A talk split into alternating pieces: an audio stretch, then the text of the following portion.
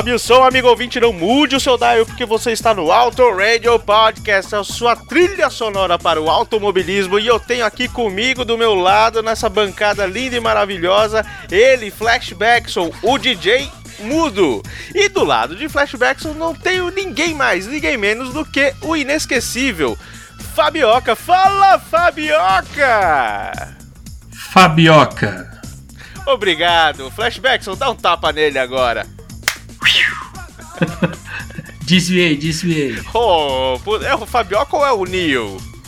É, eu aprendi essas habilidades aí.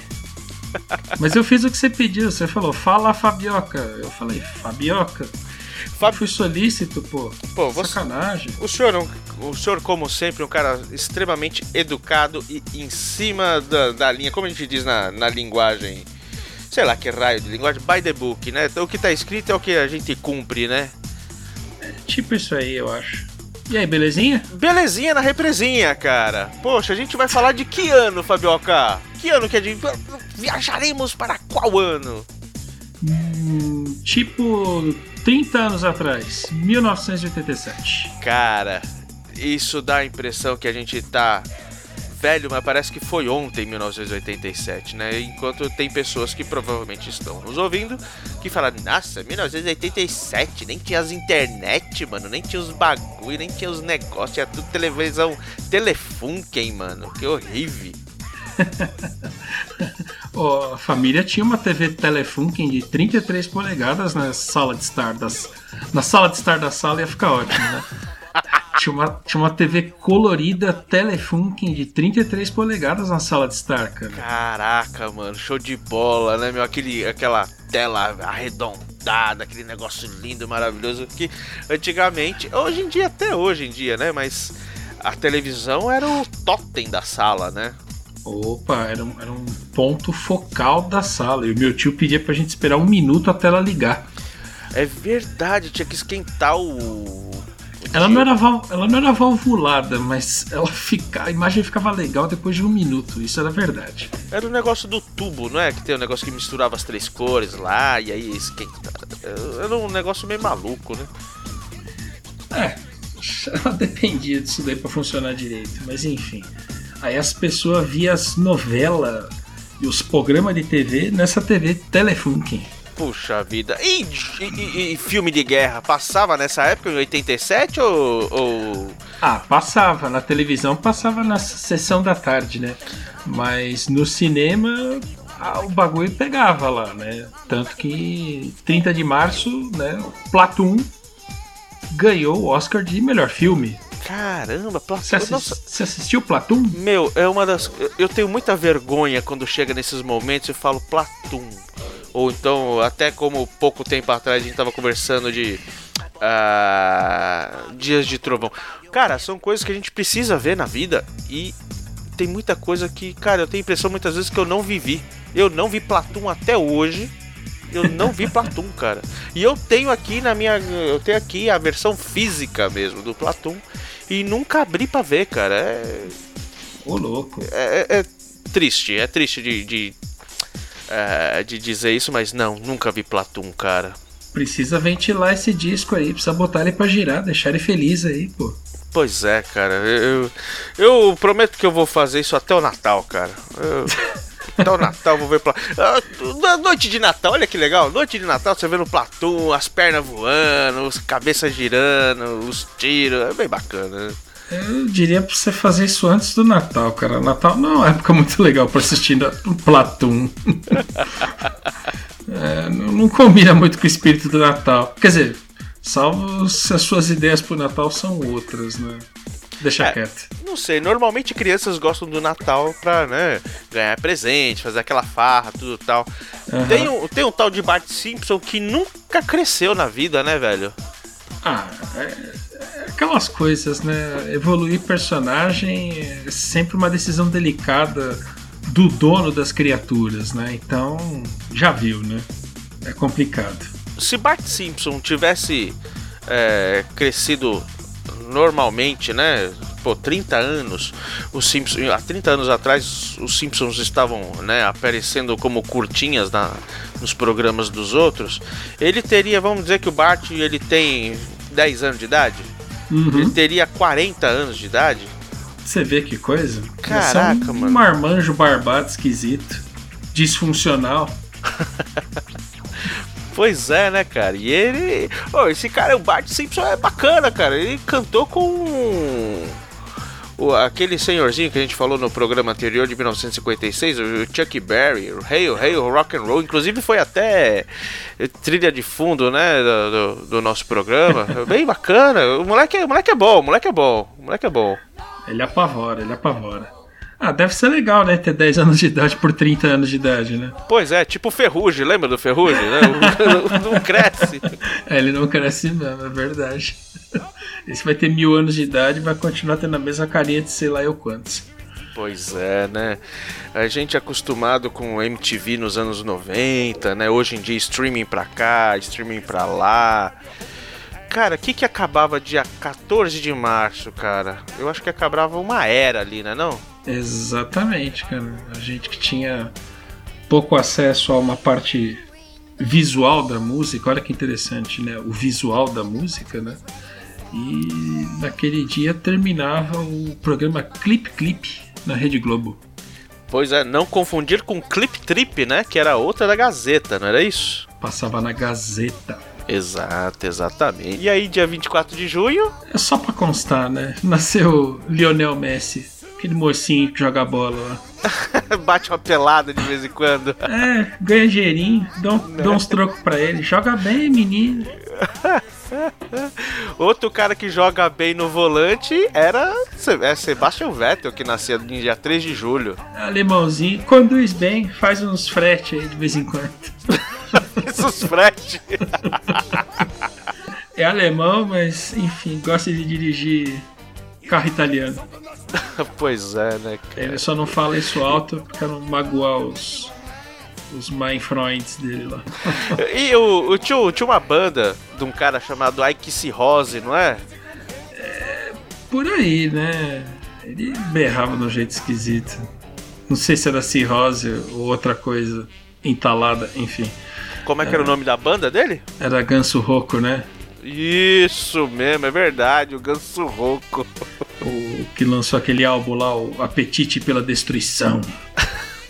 Você lembra de alguma música desse, desse álbum? Esses caras que, que toca metal, né? Não confundir com metaleiro ou metalúrgico, eles gostam de pôr a palavra destruição, né? Apetite pela destruição, sinfonia da destruição, né?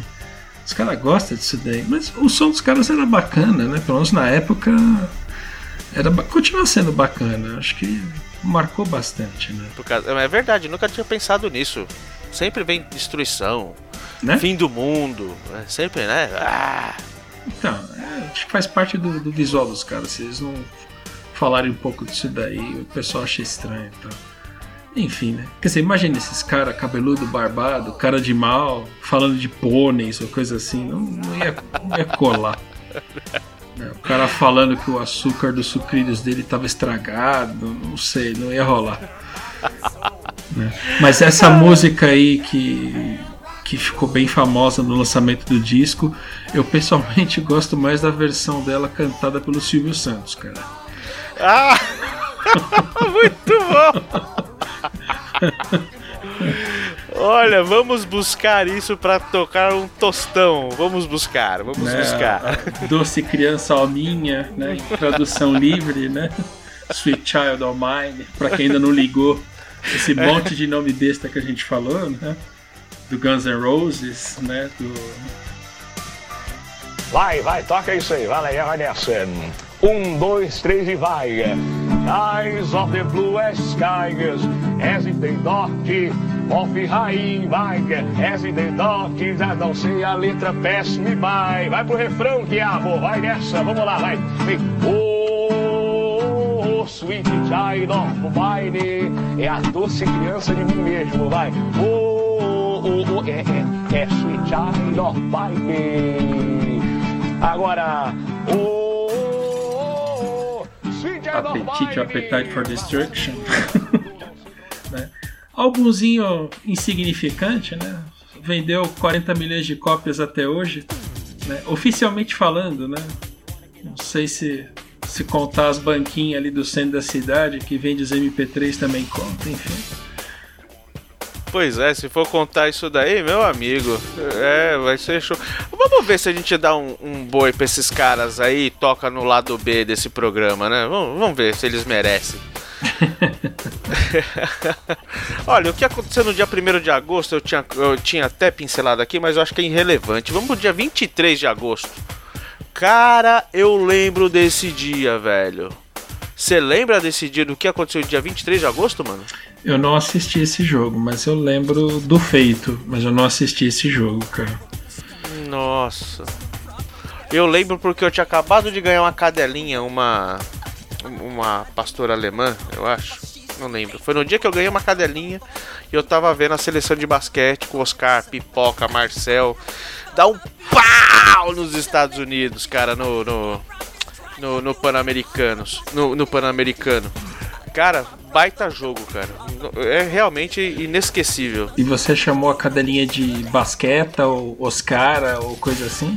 É, pois é, eu devia ter chamado ela de, de algum nome desse tipo, mas ela, no final das contas, foi batizada de Paloma. Paloma? É, coisa da minha mãe, tá ligado? Não, beleza. Então, enfim. Lembra aquela música? Uma paloma branca, não sei o que, que era do ABBA lá, não era do ABBA.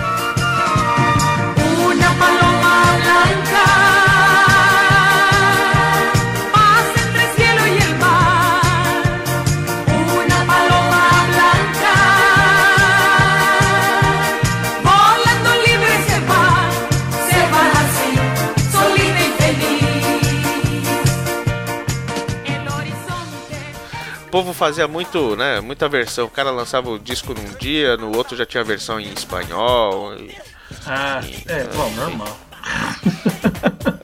Acho que era por conta disso. Paciência. Muito bem, ainda em agosto, no último dia de agosto, cara, exatamente há 30 anos atrás. Puta, no dia que a gente tá gravando está gravando isso... no dia 31 de agosto, exatamente há 30 anos atrás, aquele mocinho que nasceu negro, mas foi ficando branco, sabe-se lá por quê, enfim, né? Tal de Michael Jackson, lançou aquele álbum Mal. Mal, álbum Mal. É mal. E limpa o meu nariz com a mão. Você lembra dessas sátiras do Djalma Jorge? Sim, sim, Eu pô. brega, Michael. brega. Era o Michael Chambers. Aí, aí eu já não lembro desses detalhes, mas enfim. Cara, 30 anos atrás ele lançava o disco Bad. Caramba! Pô, Virou ele vinha- hit, lançou aquele clipe gigantesco com direção de ninguém menos do Martin Scorsese, lembra disso? É mesmo, é? Foi o Scorsese? Martin Scorsese, cara, ninguém menos que. Caramba! Aí tinha a versão completa do clipe, sei lá quantos minutos tinha, que contava uma história gigante, né? Acho que ele era estudante, chegava de volta da cidade e encontrava os manos, os manos falavam, aí, você tava, você tava estudando de fora, então você virou um, um civilizado. Aí ele mostrava que não, ele era mal tal. E tinha a versão mais curta tal, que ele já era mal, enfim. Mas Martin Scorsese, cara. Pô, né? Pouca. Bom, também ele vinha do thriller, né? Se não me engano. Lançou o thriller em 83. Sim, eu acho. já tinha essa associação de Michael Jackson, popstar e videoclipe, né, cara? É. Não- Já não dá pra desfazer mais isso. Né? Ele podia, assim, não lançar um videoclipe, mas quando lançava, tinha que ter pompa e circunstância. É aquele frenesi danado, né, meu? Cara, eu tenho a impressão que toda vez que a gente tá fazendo esse negócio da gente, né, situar, eu só falo de desgraça, velho. Eu não vou falar mais disso, não. É, eu vou, eu Oi. vou me conter porque esses assuntos envolvendo radiação me chamam muita atenção e essas histórias do, do Césio 137 eu, eu consigo falar um dia inteiro a respeito dela, então eu vou ficar quieto aqui. Vamos fazer um podcast sobre o Césio. Isso é muito Césio. É um caso É Césio. um assunto muito Césio. Pô, assunto muito Césio. Você lembra do Max Headroom, cara? Eu le- le- le- le- lembro. Pois. A única inteligência artificial feita com, com, com delay proposital, né? Ele era muito chato, cara. Dá pra ser muito diferente disso. Mas ele, de um modo geral, era chato. Eu achava legal porque, putz, era computação gráfica tal, né? Tinha aqueles cenários geométricos esquisitos que eu não sei se era pra ser high-tech ou, ou high vômito, sabe? Tinha hora que eu não sei se eu achava, nossa, que legal, e eu não sei. Enfim, mas o, o- o personagem no começo eu ficava. Eu achava legal, né? Nossa, computação gráfica e tal. Puta, esse cara é chato, né? É muito chato, né? Tá louco. Mas enfim, Pois é, entraram dois, sei lá, não se sabem, não sabe até hoje quem foi, ou se sabe, o governo esconde muito bem, ou então as emissoras, né? Duas emissoras de Chicago foram invadidas. eh, se não me engano, foi num jornal, durante um jornal, né? Do, o jornal de uma das emissoras e o outro eu acho que era um, um jornal esportivo, acho que ESPN, alguma coisa assim que tava, tava passando, e os caras conseguiram hackear o sinal das duas televisões. E os caras eles estavam com a cabeça de plástico, de borracha, como se fosse o Max Headroom, cara. olha só. Assim, eu não pesquisei muito a fundo o que, que eles fizeram, o que, que eles fazem, o que, que eles, qual era o objetivo e tal. Mas, cara, é no mínimo engraçado, né? Naquela 87, o neguinho já hackeando televisão era coisa assim de. muito de. de, de um tira da pesada, né? Sei lá, muito. É verdade. Se o personagem fosse mais famoso aqui, davam. Davam umas máscaras de carnaval da hora. Pô, é ou não é, né? É, como nerds e caras de TI que somos, a gente sempre menciona alguma coisinha aqui, né? Em 87, a primeira versão do Photoshop foi desenvolvida. O Photoshop. Photoshop, cara. Creme Photoshop para todos os males e todas as peles. Pois é, depois disso daí não não- ninguém saiu feio na Playboy, né? Exatamente, né? Deve ter lá os kits de, de retoque de todo tipo de pele, pelo e partes do corpo. Que beleza, hein? E, bom, a- a- aproveitando. Aproveitando, não, né? Acho que mais para a gente parar de falar de coisas de 87 que aconteceram lá. Bandas que apareceram em 1987, né? Ah, um tal de Dia Verde. Dia Verde, grande Você lembra Dia da Verde. história desse nome? Eu já. Não, Eu acho que. Não sei se eram dos três caras ou, ou de um ou de dois dos caras. O, o professor de um ou dos três falou que seria um dia verde se um dia algum deles ou os três fossem alguém na vida. Putz grilo, hein? Cara. Aí, ó, os três de uma vez. Vê, é- a história é mais ou menos essa. Eu posso ter esquecido algum detalhe aí, mas Green Day veio daí. Né? Uma outra bandinha aí não muito famosa tal, enfim, o tal de Nirvana, né? E a Alice Acorrentada, né? Ah, Hoje a gente tá fazendo uma tradução livre aqui, né? pois é, né, cara? A Alice a para Acorrentada com lembra isso um ou a pouco gente- Jesus e Maria Acorrentada. Jesus é Maria Acorrentada, né? É, vai passar por aqui. Echo e os Homens Coelho. Exato. gostei, gostei. É, Alice in Chains, Green Day e Nirvana, os três surgiram em 1987. Pois é, estouraram em 92 por aí, 94, cada um no seu. no seu- Cinco anos de trabalho árduo. Chega de efemérides de 1987. Temos algum recado aí? Rapaz, aquele aquele momento feliz, contente, sorridente, no qual nós invocamos os.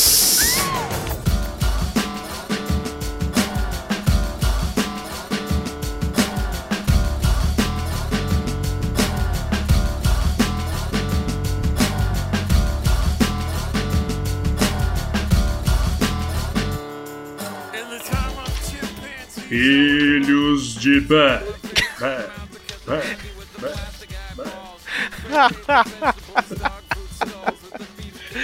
Muito bom, muito bom, seu Fabioca. Adorei a sua.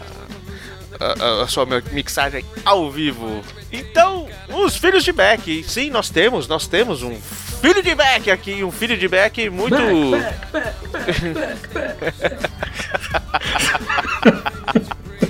Eu, eu paro, eu paro. É que é, é muito emocionante. Tô, tô aqui emocionado pelo, pelo filho e pelo filho em si. É um cara muito ilustre. Pô, pois é, começar com ele, com todo esse, toda essa elegância, toda essa pujança, com todo esse, cara, Vou- isso vou aqui é, eu acho que é mais, pô, e esse cara que se tornar um filho de Beck, logo entrando assim, ar- arrebentando a porteira, cara, muito legal. Muito legal receber um feedback de ninguém mais, ninguém menos do que o senhor Christian Petkov, né, um dos caras mais, é, como vou dizer, é, generosos do kartismo atual, né? Já tem alguns anos que ele tem lá o, o, o seu programa Pista e Pilotagem, no qual ele dá dicas, ele dá coaching, ele corre de kart na seca e é um cara que tá sempre ouvindo a gente. Então, Christian, meu querido professor, muito obrigado pelo seu filho de Beck. E ele tá aqui pedindo, pedindo um som, cara. E por incrível que pareça, ele tá pedindo um som de 87, né? Ah, e, e, na verdade ele ficou sabendo numa das conversas que a gente ia gravar sobre 1987 e acabou mandando feedback pra gente, que é a, ver- a verdade que seja dita.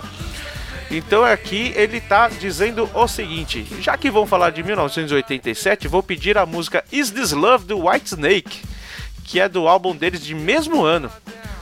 Aliás, essa música era excelente para ouvir no carro, principalmente quando a gente não, não se continha em acelerar um pouquinho. Realmente, né, cara?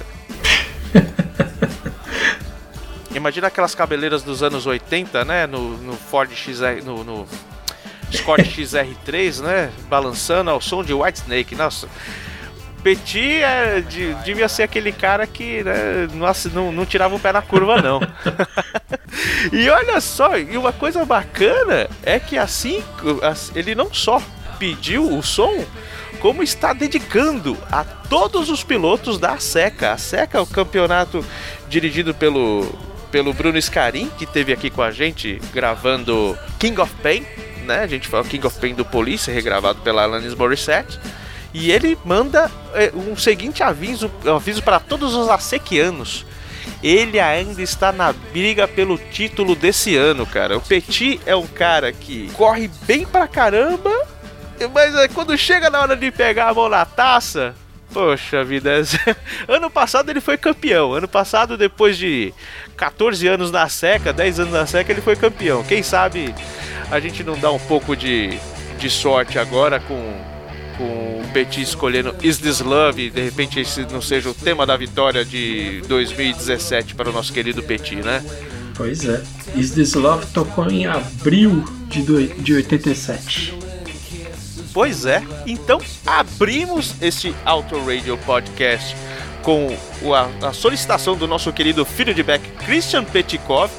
Ah, tá. Vamos lá, né, cara? Se você quiser fazer um coach com Petit, vai, vai no, vai no seu Geógele. Não precisa lá colocar no Geógele, não, né?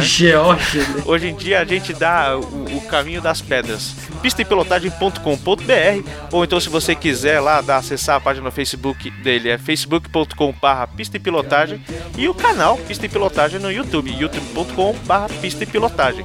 E vamos lá, eu, eu, eu evolui muito, cara. Lá no, nos carteiros, eu que sempre terminava em 28 27 fazendo coaching com ele, eu consegui chegar na 14 13 posição e, meu, tô muito feliz, cara. Você tá Bem sendo legal. modesto. Não, imagina. Is this love? Só, que- só que o Petit tinha cabelão na época também, assim. Estilo David Coverdale mesmo, assim.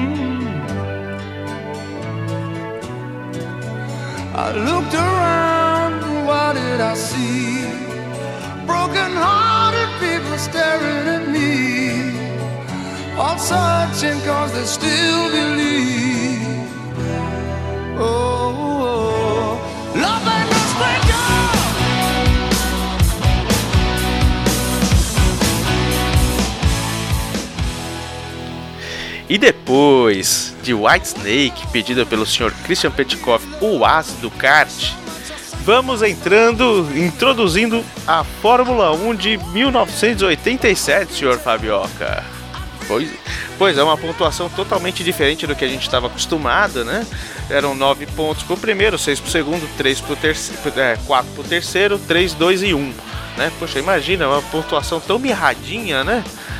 Mas enfim, é, era, eram as regras do, do negócio. A gente viu pontuações malucas aí. Inclusive a gente não pode nem falar disso porque a gente também reclama da NASCAR, né? Daqueles 857 mil ah, ah, pontos que ah, os pilotos ganhavam só por estar participando, se inscrevendo e assinando os termos de, de, de responsabilidade, né? Ah, acho que, os, acho que os gringos devem ser mais perdulários, sabe? Eles devem gastar mais assim, pronto. Não, dá mais ponto pra ele, gasta mais gasolina, come mais bacon, esse tipo de coisa, sabe? Os excessos, né? Os excessos, sempre os excessos, né? Cara, em 87 a Excesso, gente. Mas eles não economizam não, entendeu? É, aquele, aquele negócio, miséria pouca é bobagem, né? É tipo isso aí, tipo isso aí. Ô, você veio? Ah, dá um ponto pra ele. Lá. Pois é. Olha, tem azul no seu carro, dá um pontinho pra ele. Pois é, mas já na Fórmula 1 o negócio era. O povo é mão de vaca, rapaz. O povo não quer, não quer dar ponto pra ninguém, não. Imagina, 20 carros lá, só 6 caras pontuam. Os caras tinham que ser bons mesmo, né? E a, e a luta por esse título de 87 girou apenas na mão de quatro caras. O nosso querido idolatrado salve salve Nelson Piquet e o Nigel Mansell, que também que ambos na, na Williams, aquela Williams fantástica, maravilhosa, melhor equipe do mundo. Um tal de Ayrton Silva que estava na Lotus, aquela Lotus linda, maravilhosa também. Ah, o Le Professeur, você que fala francês bacana, como é que é o professor em francês, ô Fabio? Você que acha que eu falo francês bacana? Fala, eu já vi você falar um monte de coisa, parfum, cheiro de cul. É, você manja das paradas aí, tô ligado. Cu. Aquele perfume. É, é bom, é bom pontuar que o cu em francês não fica embaixo, fica em cima, tá? É o pescoço. É o pescoço, então. É, Ufa. pois- Ufa. Eu- é o típico perfume da fungada no cangote, né? Isso, isso. Mas é o professor, enfim. Ah, é, é bom lembrar que a Lotus do Senna tinha motor Honda que funcionava. É, naquela época o motor Honda era o motor Honda, né, meu amigo? Não era essa Jamie Rake que a gente tá vendo aí, não. Senhor do céu. Le Professeur tá- era, era, era bicampeão naquela época, né? Ele tinha ganhado o campeonato de 85 e 86, depois daquele absurdo que aconteceu em 84, né? Que a gente, a gente chegou a comentar, comentar no nosso programa. Se você não sabe quem foi campeão de 84 ah, na Fórmula 1, não sai procurando na Wikipedia ou no Google, em lugar nenhum. Vai lá, escuta o nosso programa, é muito mais legal, muito mais bacana. E, e só que assim, cara, mesmo o, o Senna e o Prost ah, estando ali entre os quatro que estavam brigando, né? O bicho pegava mesmo dentro da Williams, né? Lembrando agora para os mais novos, ah, esses, essas tretas que a gente teve na, na, na- na- atualmente na Mercedes com Rosberg e Hamilton um pouquinho, um pouquinho antes ah, de Vettel e o inesquecível Mark Webber e mais uma e depois disso aí também Senna e Prost na McLaren Só que os caras da vez ali era aquele dia, a queridíssima Williams, né? Teve um, um lance muito bacana na questão de números, que eram 16, e- 16 etapas naquela época. E os dois juntos somavam nove vitórias. Então, realmente, a Williams estava um meteoro absurdo, né? Os caras eram um, um trem bala em cima dos outros, né? E o Mansell, ne- nessa, nessa, nessa questão de vitórias, o Mansell ele venceu muito mais vezes, né? Venceu o dobro do, do Piquet. O Mansell venceu seis vezes e o Piquet venceu três. Só que o Mansell era um cara que estava muito irregular na, na no campeonato, né? Então é, tem aquelas histórias lá do, do Laxante que o, que o Piquet também jogava nas no rango lá do, do Mansell. Ninguém sabe se isso é verdade ou não, enfim, né? Não sabe nem se foi nessa época, enfim, mas enfim, né? Também rolava a grande sacanagem, né? Dos estreavam, o Brasil estreava naquela época, né? Abria o, o campeonato eh, da Fórmula 1 e na seg no segundo GP foi em San Marino, lá em Imola, né? Cara, a Williams, o FW11, que era o carro da, da Williams que os meninos Williamsísticos estavam pilotando, né? Já tinha suspensão ativa, né? E o, o próprio Monstro. Piquet muito, né, Ah, cara? ele, ele também E tinha próprio- motor Honda. Era o mesmo motor que a Lotus usava. V6 1.5. Dá pra acreditar? Pois é, né, cara? Monstro. Naquela, naquela época o motor não era propulsor, né? O motor era motor. V6 1.5 turbo. 800 HP na corrida. 1000 HP no Qualify. Coisa pra pouco Toda- macho, não. Coisa pra Toda muito vez macho. que eu leio, eu dou risada. Esses V6 de agora é tudo Nutella. Putz, eu tô. Os V6 do tela. E aí o Piquet tava lá dando uns rolê no FW11B, com a suspensão ativa, né? Ouvindo um rapzão, o carro dando aqueles pulão assim, parecendo um Chevrolet Impala. Não, tô brincando. Ia ser ridículo, mas beleza. Ai, ai. Cara, e ele sofreu um acidente a, 300, a quase 300 por hora, cara. Na, na famigerada curva Tamburello. Depois que o pneu dele furou, cara. E. Ele, ele, ele chegou a. Ele não quebrou nada, né? Ele, mas ele teve um pequeno traumatismo craniano e não participou daquela corrida. Então, até mesmo com a corrida menos, uma corrida menos forçada, né? Diga-se de passagem, eh, Nelson Piquet tinha uma certa vantagem em cima do Mansell ali, né? Mas ali naquele primeiro, naquele, naquela segunda corrida, o Mansell já eh, eh, venceu e venceu não. Deixa eu ver aqui se ele venceu mesmo. Ah, não, ele não venceu não. Quem venceu foi o tal de Ayrton Senna, cara. Não, não, não. Quem venceu foi o O o Mansell. Mansell mesmo. O Senna fez a pole. Isso. O Senna fez a pole. O, o ex-rei das poles. Né? E Mansell ali assumia a, a, a- o campeonato ali naquela segunda ah, corrida. Já na Bélgica, né? ah, a terceira corrida, né? Em Spa-Francorchamps, o, o- o- os dois ali meio que se equivaleram e fizeram a dobradinha também na, na largada, né? E pessoal durante o, durante o campeonato foi meio que esmaecendo mesmo, né? Ah, o, o Senna, Mansell e o Piquet naquela, naquela corrida acabaram, acabaram é, né, saindo da- por problemas técnicos aí e o Prost acabou garantindo mais uma vitória, vitória essa que era a segunda dele na temporada, ele já tinha ganhado aqui, ganhou no Brasil em, na primeira corrida. A corrida no Brasil foi em Jacarepaguá, né?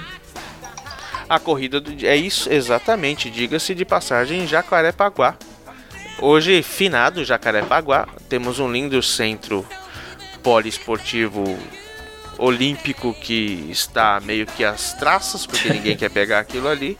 Mas, né, não podia deixar uma pista como na Rússia, né? Que você tem um centro olímpico com uma pista, então, né, não, infelizmente o brasileiro, o engenheiro brasileiro não pode fazer aquilo É. coexistir, né? É um absurdo. Paciência. E ali em Spa, o Prost garantiu ali a o campeonato, a, a- a liderança do campeonato naquela terceira corrida, então estava bem parelho, né? É, realmente os quatro ali eram, eram os quatro que estavam sempre dividindo aquela essa minúscula pontuação, né? Naquele momento o Piquet era só o quarto, né? Com, com, com seis pontos empatado com o Ayrton Senna e o Prost estava com 18. Então imagina, né? Só seis carros pontuando numa pontuação pequena, se alguém não pontua, cara, é- é- é- era bem sofrido mesmo, né? E o Stefan Johansson chegou em segundo nessa corrida, então ele também entrava ali naquele momento, ele entrava no bololô. No fim de maio, meu amigo, lá em Mônaco, o Piquet arregaçou as, as mãos e falou, as mangas e falou, mano, não, essa parada tá errado. Não, não tá errado, eu preciso. Preciso colocar esse negócio aqui pra frente, né? E foi um final de semana para quem, né, tem esse lance do patriotismo. Foi um final de semana de brasileiros mesmo, né? O, o, o Senna, como todo mundo sabe, era o rei, é o rei de Mônaco até hoje, né? E conseguiu uma mais uma vitória em Mônaco com Piquet em segundo, né? Então tivemos uma dobradinha de bandeiras ali ah, no pódio na frente do rei e da princesa de Mônaco. E naquele momento ali a reação do Piquet já começava o Piquet já começava a dar sinais de reação para o campeonato mesmo, né? E ali o Senna também se, se caracterizava como um postulante ao título, né? E, e aí, cara, imagina, ah, ah, você tem uma equipe forte, no qual você tem dois pilotos fortes, e ninguém, obviamente, quer largar a mão do título, velho. Então imagina a treta que era ali na Williams com com os dois, com, com o Piquet do jeito que é, e o Mansell também, que não era nada bicudo, ah, não estavam se, se entendendo ali com o acerto do carro. É lógico, óbvio, cada um tem o seu acerto de carro, mas existem coisas que você não, em teoria, não pode mudar, que são características do bichinho que você está pilotando, né? Um defendia a suspensão ativa, que era o caso do Piquet. O Mansell já não. Ele achava que ele, ele a suspensão ativa não era bacana para ele, né? Então o que que se fez? Ah, lá em Hockenheim, na Alemanha, o Piquezinho foi com suspensão ativa e o Mansell não, né? Engraçado que ele ficou andando sem suspensão ativa e não sei porquê. No Japão, naquela sequência de S's lá de Suzuka, o Mansell porrou né? E, cara, quase que ele foi uma porrada absurda, quase que capotou. E, que- que- quer dizer, ele capotou, mas quase, quase foi pro vinagre mesmo, né? Mas, mas- é interessante essa questão de, de Hockenheim, onde o, o Mansell optou por ir suspensão convencional, que ele fez a pole e fez a volta mais rápida em Hockenheim. Mas quem ganhou foi o Piquet. Eu, tava aqui, né? sei lá, não, vi a corrida, não lembro dela, enfim. Eu tava esperando um desempenho meio absoluto do Nelson Piquet por estar confortável com a suspensão ativa e por ela ser tecnologicamente uma coisa absoluta. Não! Né? O inglês foi lá e fez a pole e fez a volta mais rápida. Lógico, é, é muito simplista abordar desse jeito, né? A gente tá olhando assim, uma volta rápida e a pole position. Na verdade, são duas voltas rápidas, né? E, e a- a- o fato de ter vencido Uhum. também, assim, ele chegou na frente na última volta. Então, assim, a gente está omitindo todo o resto da corrida, né? Mas é, é curioso olhar que, ok, né? Tecnologicamente superior, né? Que é com a suspensão ativa, ele não foi lá e fez barba, cabelo e bigode, né? É engraçado isso. E eu esperando uma lavada, né? É, então, é o que se espera, né? Que você fala, pô, o cara tem. Tecnologicamente, o cara tá sendo privilegiado. É, acho- é fatal que o cara realmente vai, né? E, e- e todo mundo que, que curte F1, que pôde assistir um onboard dos Williams com a suspensão ativa, cara, era ridículo ver aquele carro andando. Todos os outros, a câmera balançava pra caramba, você via a cabeça do piloto pulando, e os carros da Williams, ele parecia que ele tava andando assim, no, sabe, no, no- no tapetão. né? Não, não tinha ondulação na pista. Então, assim, era absurdo, não, não, não tinha comparação aqui. Exato. A compensação era incrível ali do- do- dos gaps da pista, né? Aí você pensa, como é que o Mansell não conseguiu usar aquilo, né?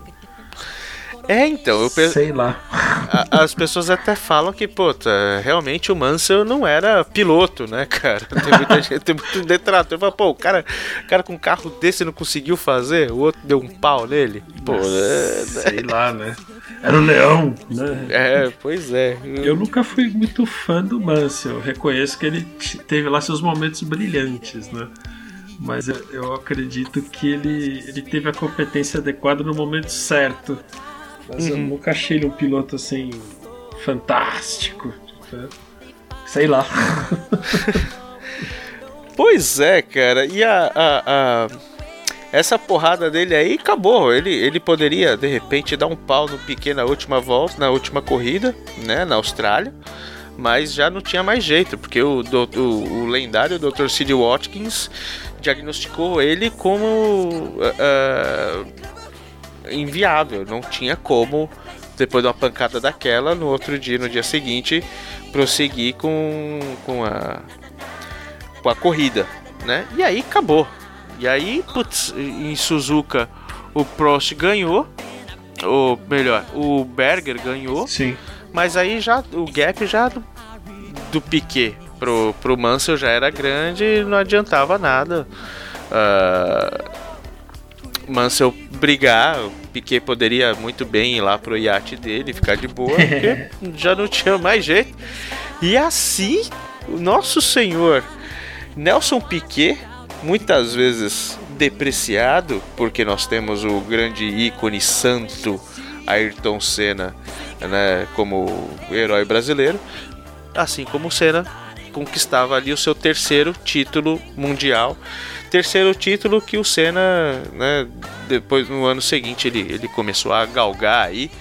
Ah, afinal, eles tinham uma diferença de idade aí. O Senna, quando o Senna, o Senna chegou, o Piquet já estava no meio da, da sua carreira na Fórmula 1. E assim foi o terceiro e último título do, do, do Nelson Piquet, cara.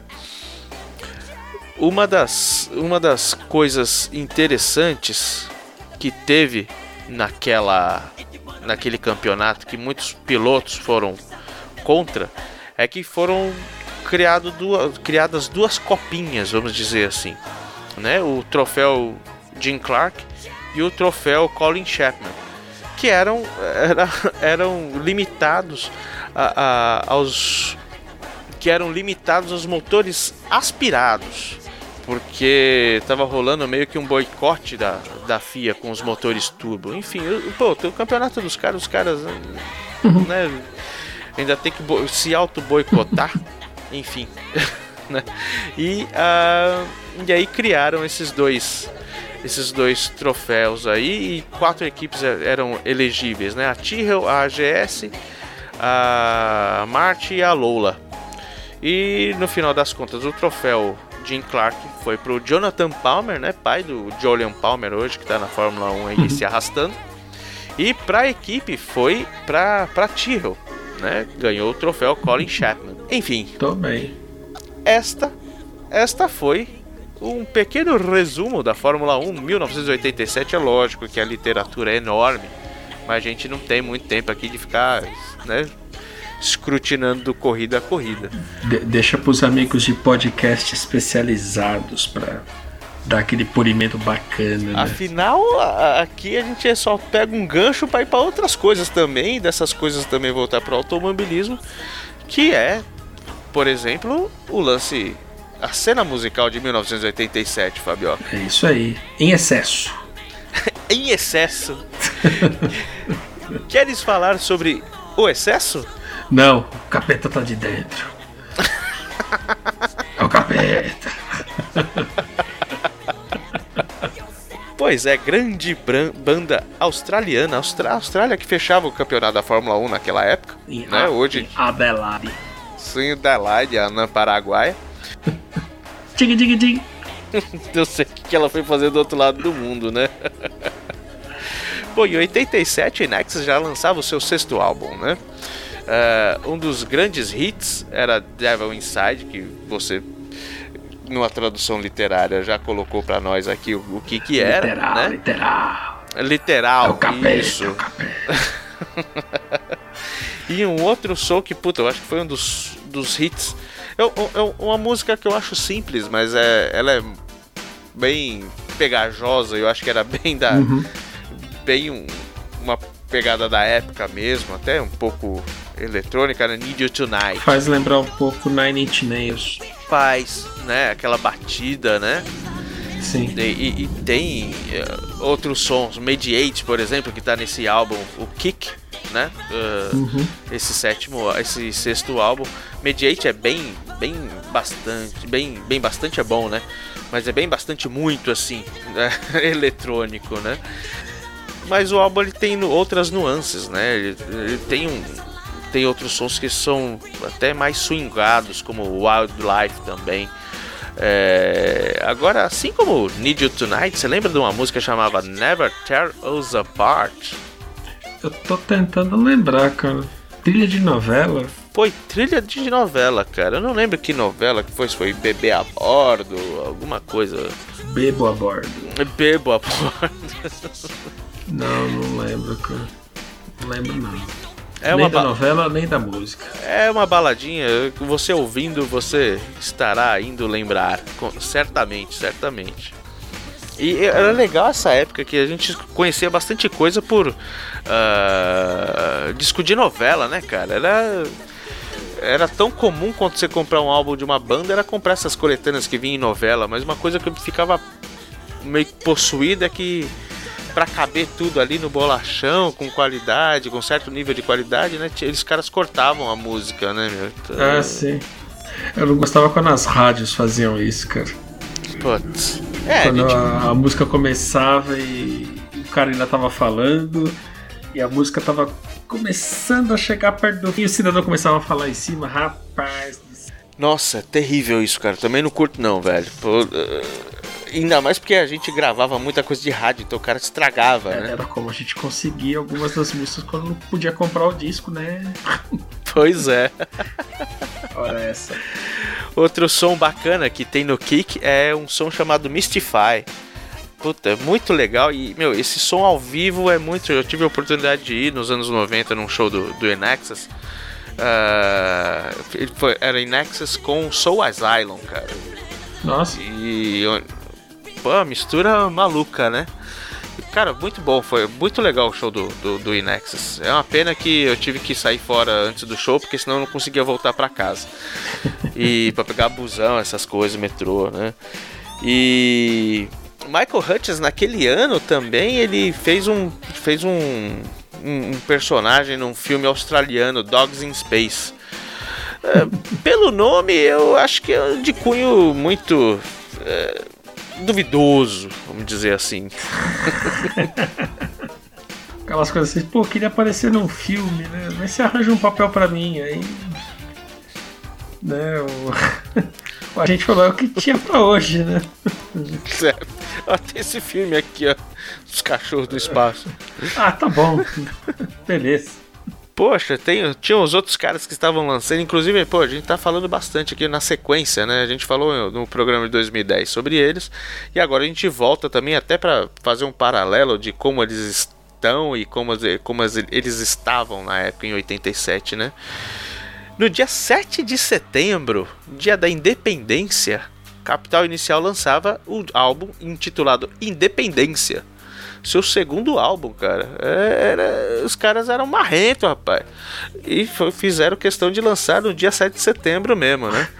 Ou, eles estavam com problema de bloqueio criativo severo, ou eles estavam persistindo na marca, né? Um álbum chamado Independência, lançado no dia 7 de setembro, com uma música chamada.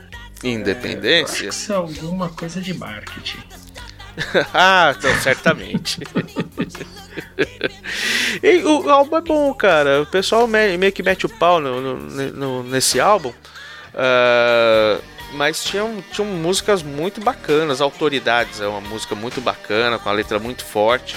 Prova é muito legal, né? E a própria faixa Independência que estourou em todas as paródias de sucesso aí e tocava em todo, incessantemente em tudo quanto era rádio, né? O, o cara do Sempre Rir, Bozo Barrett, tinha produzido o, o álbum anterior, o primeiro álbum, né? Ah, ele entrou defini- definitivamente para a banda, né? Então ele deixou de, de produzir e acabou entrando para a banda mesmo. Ah, mas esse álbum ah, não vendeu muito bem, né? A estratégia de marketing de lançar no 7 de setembro não foi tão bem assim. Muito cívico e tal. E é, então, de repente o pessoal não comprou pra fazer protesto, né? O pessoal quis ser independente disso. É, tem muita gente que diz aí, pelo que eu, andei pesquisando, né? A, a vendagem foi baixa porque ah, o som do Capital nesse álbum tá um pouco mais pop, né? Então o pessoal mais ferrenho que acompanhava eles lá desde a época de Brasília e tal, meio que. Aquela história de falar, ah, do É, traidor do movimento, né? Babaquices à parte. Né? Então acabou que o álbum não foi aquele sucesso que foi no disco anterior, que na verdade, putz, é, tudo que é novidade é novidade, né? Então você, acho que a procura é, é maior. É, é, mas os caras eles estavam estavam com a moral alta mesmo assim, né? E abriu pro Sting num, num show que o Sting fez no, no Maracanã. Eu não, 87 eu não lembro se teve Rock in Rio, enfim, não, mas eu acho que foi uma turnê do Sting mesmo. Eu acredito que sim, Rock in Rio foi um pouco antes, deve ter sido, acho que foi 85, enfim. Na minha modesta opinião, cara, esse álbum não mostra um Capital melhor do que ele já foi, ou pior, né? Eu acho que ah, que os caras mudaram é fato, né? Mas são fases diferentes e o Capital hoje é uma banda muito diferente do que já foi no passado. Como a gente falou no programa passado, eles até evitam tocar muita música eh, das antigas porque hoje a audiência deles é totalmente diferente, né?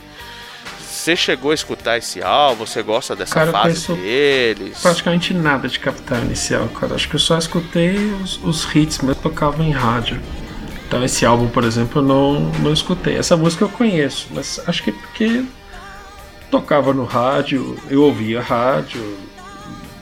Por exemplo, eu nem sabia que era uma música chamada Autoridades. eu, dava de, eu dava de Glória Pires, né? Não posso opinar a respeito.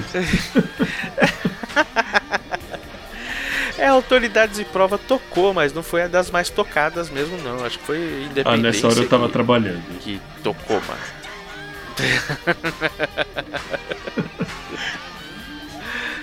Agora, esse Olhos da Meia-Noite, eu não sei, cara. Eu, eu tenho algum bloqueio com Midnight Oil, é o mesmo tipo de bloqueio que eu tenho com Bad Religion, cara. Tem alguma coisa no É mesmo? vocal que eu não gosto. Cara, pô, então você odiou o programa sobre 2010 que o background do lado A foi quase tudo Não, não é Midnight Oil, de cara. odiar. Sei lá, não curti. Não sei. Não sei, é, não, não curti É só mesmo, isso. cara? Nossa, eu pensei que dificilmente alguém não gostasse de Midnight Oil, cara. Poxa, parabéns. Ah, obrigado, obrigado. obrigado, não sei, é uma coisa que eu faço, sabe? Poxa, existem muitas pessoas que vão contra essa essa sua ah, não vontade de gostar deles, porque poxa, que absurdo, cara. Eu me permito Bom, é. não gostar dele enquanto pessoa pensante de posta na faculdade de discordamento. Ou algo do tipo. Muito bem. Mas não foi isso que os caras da Rolling Stone pensou, cara. Eles colocaram Agora traga o meu todinho, por favor. Esse, esses- esse álbum entrou nas 100 melhores, nos 100 melhores álbuns da Rolling Stone dos anos 80, né? Não é de todos os tempos de todo o século, não. Dos anos 80 está entre os 100. Pode estar no- na centésima posição, mas está entre os 100. Né? Não, legal, bacana. Continua servindo de calço pra minha porta, não tem problema. Pô, tem função, né? Tem Lógico. função. Cada um da sua Disse função. que ele né? é inútil, poxa vida.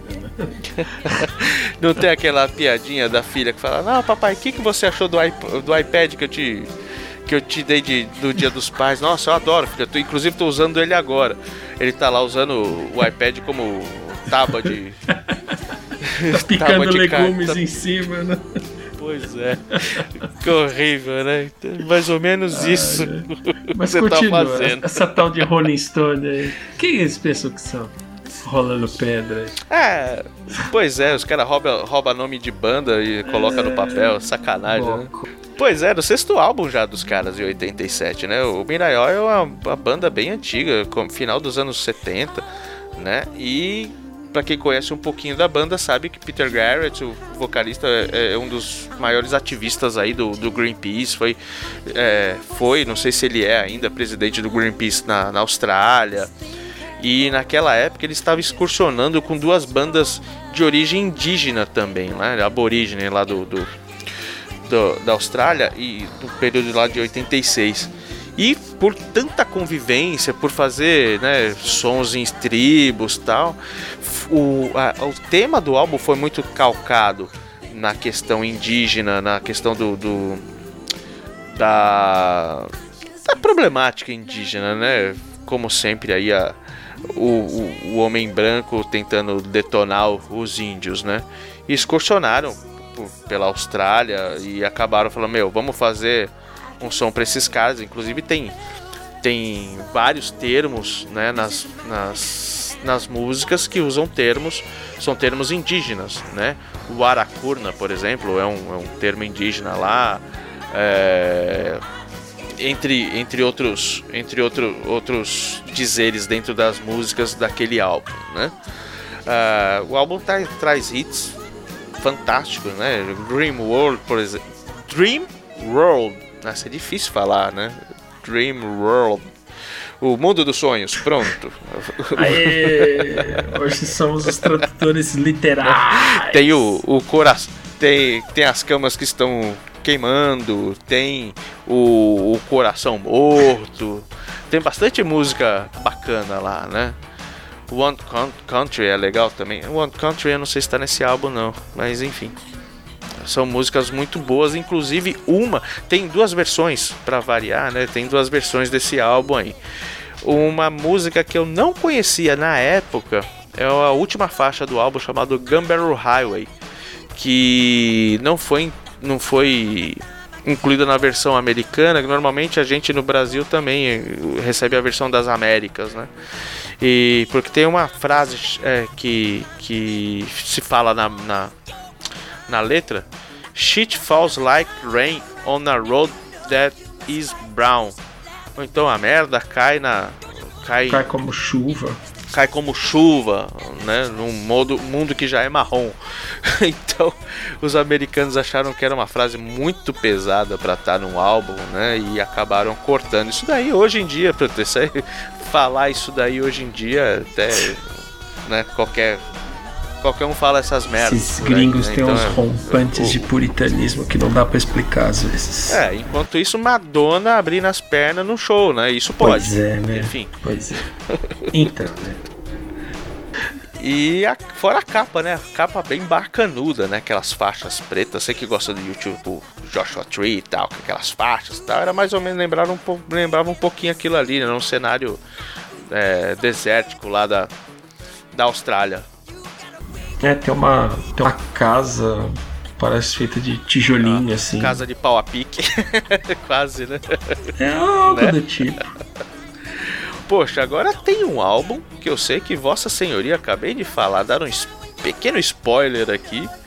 Mas um álbum que Vossa Senhoria deveras curte. É, já Né? abri mais um buraco no CD de tanto escutar ele. O senhor quer falar da árvore de Josué? Então, a Marvel pra lá de esquisita que tem lá nos Estados Unidos, né? Toda, toda gruvinhada, assim, esquisita pra burro. Ah, não sei, tem que levar ela no médico, né? Tomar uns chá, leva ela no especialista, bota ela no robô pra endireitar o chassi, essas coisas. Ah não, eles preferem deixar as árvores lá plantadas tudo torta lá e chama de atração turística, vê se pode. Né, e ela lá toda torta, engrinhada lá, coitada. O que eu lembro do Joshua Tree é que acho que ele veio logo depois do Hathaway and Ham.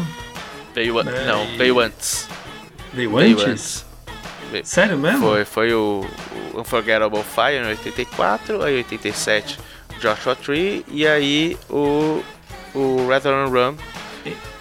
Então foi no Hathaway and Ham que eles passaram da, da conta no americanismo deles, né? Isso, eu acho que eles começaram ali no, no Joshua Tree, né?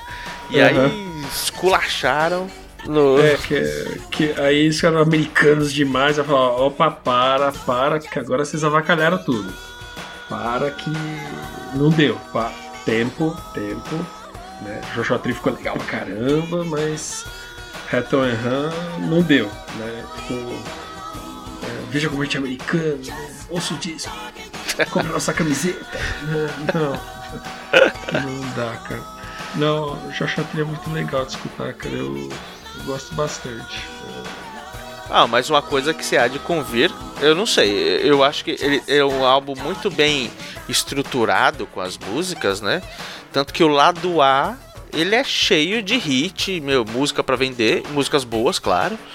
Mas o lado B, ele tem um charme enorme, né? O lado B, ele não deixa nada a dever pro lado A, né? É, eu particularmente, eu acho que até aquele negócio que a gente fala de músicas que são boas, mas enjoam, né? A gente falou alguns programas atrás, pô, puta, já deu. É, o Joshua Tree ele é diferente nesse ponto. Eu acho que tem músicas que você escuta, poderia escutar semanalmente que não iria enjoar do lado A. Mas o- esse charme que tem o lado B é, é incrível também, né? Ah, esse, esse lance da, da americanização da banda tem uma passagem interessante nesse, nesse meio tempo que se não me engano ambos os álbuns foram feitos na assim um álbum saiu em 87 outro saiu em 88 então é praticamente como se fosse um álbum só né? E o senhor Bonovox, né, se aproximando mais da cultura americana, né, conhecendo pessoas bacanas, tipo Bob Dylan, o Mick Jagger, que é inglês, mas enfim, né, estavam lá batendo um papo tal, e engraçado que esses dois, o Dylan e o Jagger, eh, até por ser pessoas mais velhas, por vir ali da, da- do lance do, do, do blues, do folk e tal, de música de raiz ali para aqueles caras, eles valorizam muito esse tipo de música, né? E o Bono ele se sentiu meio deslocado, porque a raiz dos caras que de bandas que né, surgidas no final dos anos 70, começo dos 80 era o punk.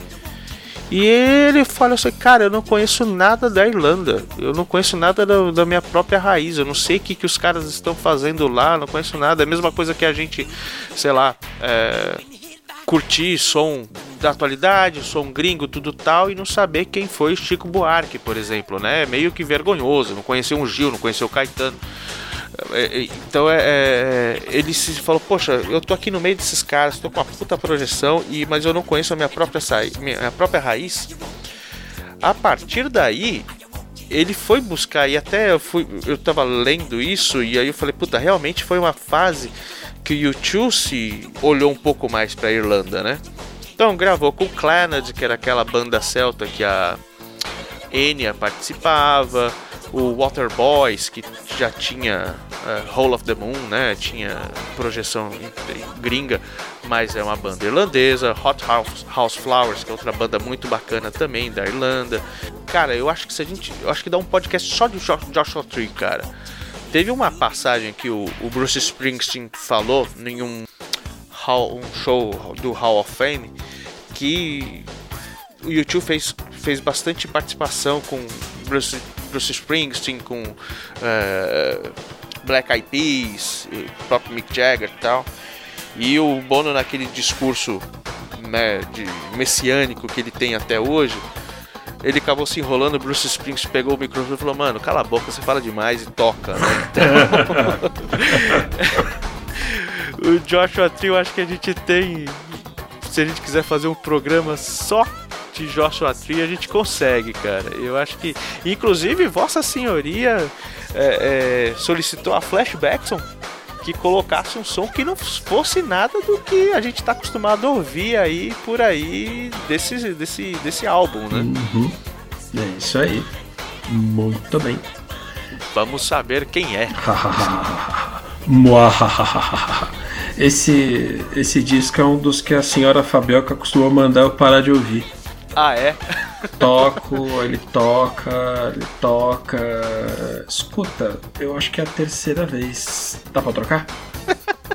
Né? Eu também já ouvi, eu também gosto, mas talvez a quarta vez já não já passa da minha cota. É, tá bom. Ah, tudo bem, acho que já está bom. É, eu, eu tenho, eu tenho umas dessas, por exemplo, tem, sei lá, Semana Rush, né? Aí eu fico lá Aham. escutando os discos do Rush. Olha, já deu, né? já deu. Ah, tá, acho que agora é a hora que tem que parar, né? É. Ah, então tá bom. Poxa, também ali em 87, 20 aninhos de idade, sem cabelo nenhum na cabeça. Outra irlandesa, né? é, incrivelmente. é, como eu vou dizer. é, talentosa pra cacete. Sinead O'Connor, cara. Só que esse álbum que ela lançou, The Lion the Cobra, ah, ela saiu no finalzinho de 87, então ele acabou estourando mais em 88 mesmo, com dois sons, né? Mandinka e ah, I Want Your Hands on Me. Cara, ela era meio punk, ela era meio. Cara, essa mina era meio, meio xaropeta mesmo, né? E esse álbum ele foi é bom, muito bom. Nossa, eu, eu tenho uma, muitas boas lembranças desse álbum, né? E ele foi indicado como melhor álbum de rock feminino pro Grammy, né? Acabou não vencendo, mas foi indicado, né? E ele foi gravado durante a primeira gravidez da, da Sinead O'Connor, né? Então, imagino, sei lá, como é que deve ter sido o turnê, se ela fez, enfim, né? A gente fala bastante de capas, né? Ela tem duas versões de capa. Uma com, a, com a, a- o semblante mais sereno, até meio curvado, e outro rugindo como uma leoa também, né? Então, é, é, eu acho que vai um pouco, fala um pouco das nuances do, do álbum, né? Que tem álbuns que tem músicas que são realmente explosivas e outras que são um convite à contemplação mesmo. O primeiro single desse álbum foi um, um som chamado Troy, totalmente anticomercial. Né? É uma música muito forte e tal, mas não tem aquele apelo comercial, sei lá por que, que escolheram Troy pra, pra, pra ser o primeiro single desse álbum. Enquanto Mandinka é muito mais comercial e foi realmente a que estourou, né? Ah, inclusive teve a, ali ela fez parte da trilha sonora em 88 da Hora do Pesadelo, na Hora do Pesadelo número 4, 4 de 1 milhão e 300, né? E a, a Sinead O'Connor é conhecida até por, por algumas polêmicas no, no- na área dali da, da religiosidade, né? Esse título, The Lion and the Cobra, é uma, uma referência a uma passagem bíblica de Salmos 91, versículo 13, né? Que diz, pisarás o leão e a cobra, calcarás o pés o filho do leão e a serpente. Então ela pegou esse trechinho e se inspirou para colocar ah, um nome no álbum, né?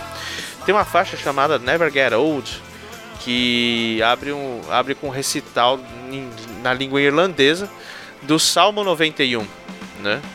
E quem tá recitando isso é a Enya que a gente falou há pouco, né? Sobre, sobre quando a gente citou a U2 e o Clannad, né? É, um som que não foi pra rádio que eu achei, acho muito bacana é Just Like You Said It Would Be, que é um tem umas nuances altas, baixas, é um, eu- nossa, é um som bem bacana para você ter em qualquer coletânea que ela sempre encaixa bem, cara. É, é um álbum que na época eu praticamente risquei, sabe quando está escutando o disco e ele tem os estalos normais do álbum, mas de tanto você passar ele, ele começa a chiar. É, Infelizmente chegou nesse ponto com esse Lion and the Cobra. O senhor curte Sinead O'Connor? Já escutei umas músicas dele, dela. Mas é, é bem também coisa que passa na rádio. Eu lembro daquele problema dela que ela rasgou a foto do Papa lá numa apresentação ao vivo, que aí as pessoas, ó, né, ó, o que, que é isso, né? Na verdade ela rasgou a foto e falou combate o inimigo, né? Isso. Caramba. Exatamente, foi. É pra, pra arrumar encrenca, É, né? então, se não me engano, esse fato aí foi porque o Vaticano não fazia nada com relação à pedofilia do- dos, dos padres com, com, com relação. Imagina, a gente viu falar tempos atrás aí que isso aí estourou, foi um absurdo. Imagina, naquela época já tinha, Sim. né? Não, sempre teve, na verdade. É. né? Não, o Vaticano fazia alguma coisa assim, eles enfiavam a cabeça na terra. Poxa vida. Horas. Ora, essa. O que, o, o que os olhos não veem, o coração e nem o resto sente, né? É lógico, né? Ficavam com o DRL pra cima. Cara, é engraçado que agora lembrando, depois desse fato aí que ela rasgou a, a foto do Papa, foi só decadência, né? Recentemente eu vi um vídeo que ela tá reclamando de depressão. Na verdade ela é bipolar, né? Ela é diagnosticada como uma pessoa bipolar e difícil, né? De difícil trato. Se eu não me engano, ela foi casada com o Peter Gabriel, cara. Ah, não É, se não tô enganado, ela foi casada com o Peter Gabriel. A carequinha que tá. É Skinhead O'Connor. Skinhead.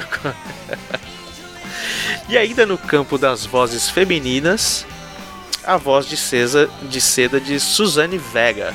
Quem não, lama, quem não lembra de Luca, né? Ou de Tom's Dinner? Tom's Dinner ou Tom's Diner? Você que é bom de, de escocês. Olha, de escocês? É. Caramba. Não, na verdade eu me confundo um pouco, porque isso daí parece com finlandês, então Ah, me dá, me dá uns nó no cérebro e eu não sei decidir se eu bebo água ou cerveja estragada. É... Não, cara, acho que é Tom's Dinner mesmo. Dinner, né? É.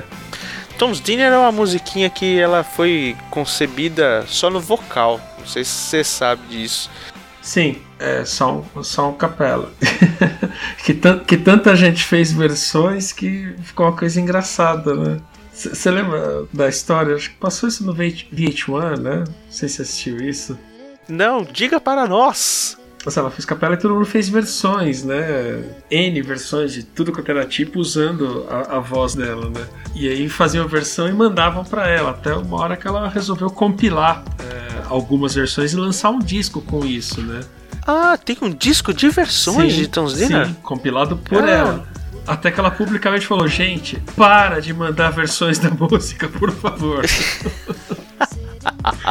Eu não lembro se ela menciona quantas versões ela tinha recebido, mas eram muitas, eram muitas mesmo, né? Aí falou, gente, obrigado. Eu realmente lisonjeada, né? encantada com, com tudo isso, mas olha, vocês têm que parar, né? Já deu, valeu, né? Poxa, de repente ela pensou assim: caramba, os caras estão querendo me explicar o que eu. Tudo que eu poderia ter feito com essa música e só fiquei cantando. Né? O máximo que ela canta é o tchu-tchu-churu, tchu-tchu-churu mesmo, que é a, da voz dela, né? Pois é, né? Pô, já era o segundo álbum dela, né? Suzanne Vega é legal, tem, um, tem algumas coisas dela aqui. Eu acho muito bacana. é, mas é, é um bom álbum, esse Solitude Standing. Que de 87 ele é um bom álbum para você ouvir no elevador, é, no dentista. Eu acho que é uma coisa bem suave, tranquila assim. Né? Suzanne Vega, eu, eu acho que é engraçado ela ter tomado essa vertente, né, de, por conta desses remixes que foram feitos, porque não é o estilo dela mesmo, né? Ela é mais. Teve, eu acho que um álbum que ela lançou, 99.9 Fahrenheit, se não me engano, que tinha umas músicas mais eletrônicas, até no começo dos anos 90, mas aí ela fugiu um pouco dessa vibe. Ela é muito mais pop do que. É muito mais pro pop do que pro eletrônico, né? E a música de maior projeção foi Luca, né? É, até mesmo antes de Tom's Dinner. Porque Tom's Dinner não fez sucesso, o que fez foram essas versões, né? É, ô diacho. Bom, vamos pôr o Flashbackson pra trabalhar, seu Fabioca? Ele, ele já, tô- já tá testando o teclado aí? Pois é, ele vai ficar ali só, no, só nos, nas remichagens. Então, puxa a aba do boné e arremessa de volta na barra de espaço do teclado. Testar o teclado de novo. Lazarento. Ordinário. Ordinário. Ó, o que ele tá me dando aqui pra gente, pra gente colocar aqui. Bom, a gente vai escutar Luca da Suzanne Vega do álbum Solitude Standing. Uh, Mandinka da Sinead O'Connor do álbum The Lion and the Cobra. In God's Country do delicioso lado B do Joshua Tree, dos digníssimos U2, que naquela época eles eram americanos, estavam sem identidade. Os horrorosos do Mi- Mi- Midnight Oil, né? Do álbum Diesel and Dust tocando The Dead Heart. Nossa, esse, esse, esse bloco tá recheado, porque 87 realmente foi muito bom, cara. A gente vai ter até Capital tocando Independência do próprio álbum Independência e iniciando com o excesso, né? Da nova sensação No chute. no chute, né, do álbum Chute. Chuta que é macumba flashbacks.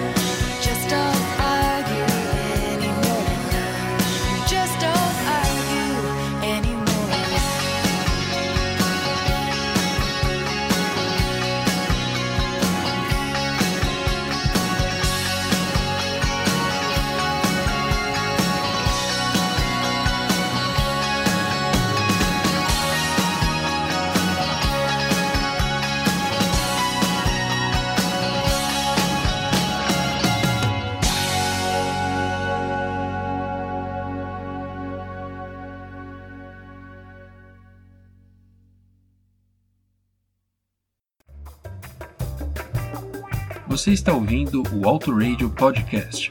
Por favor, prossiga para a parte 2. Obrigado. Isso deveria ter soado um pouquinho mais sério, mas ficou meio zoado. Valeu.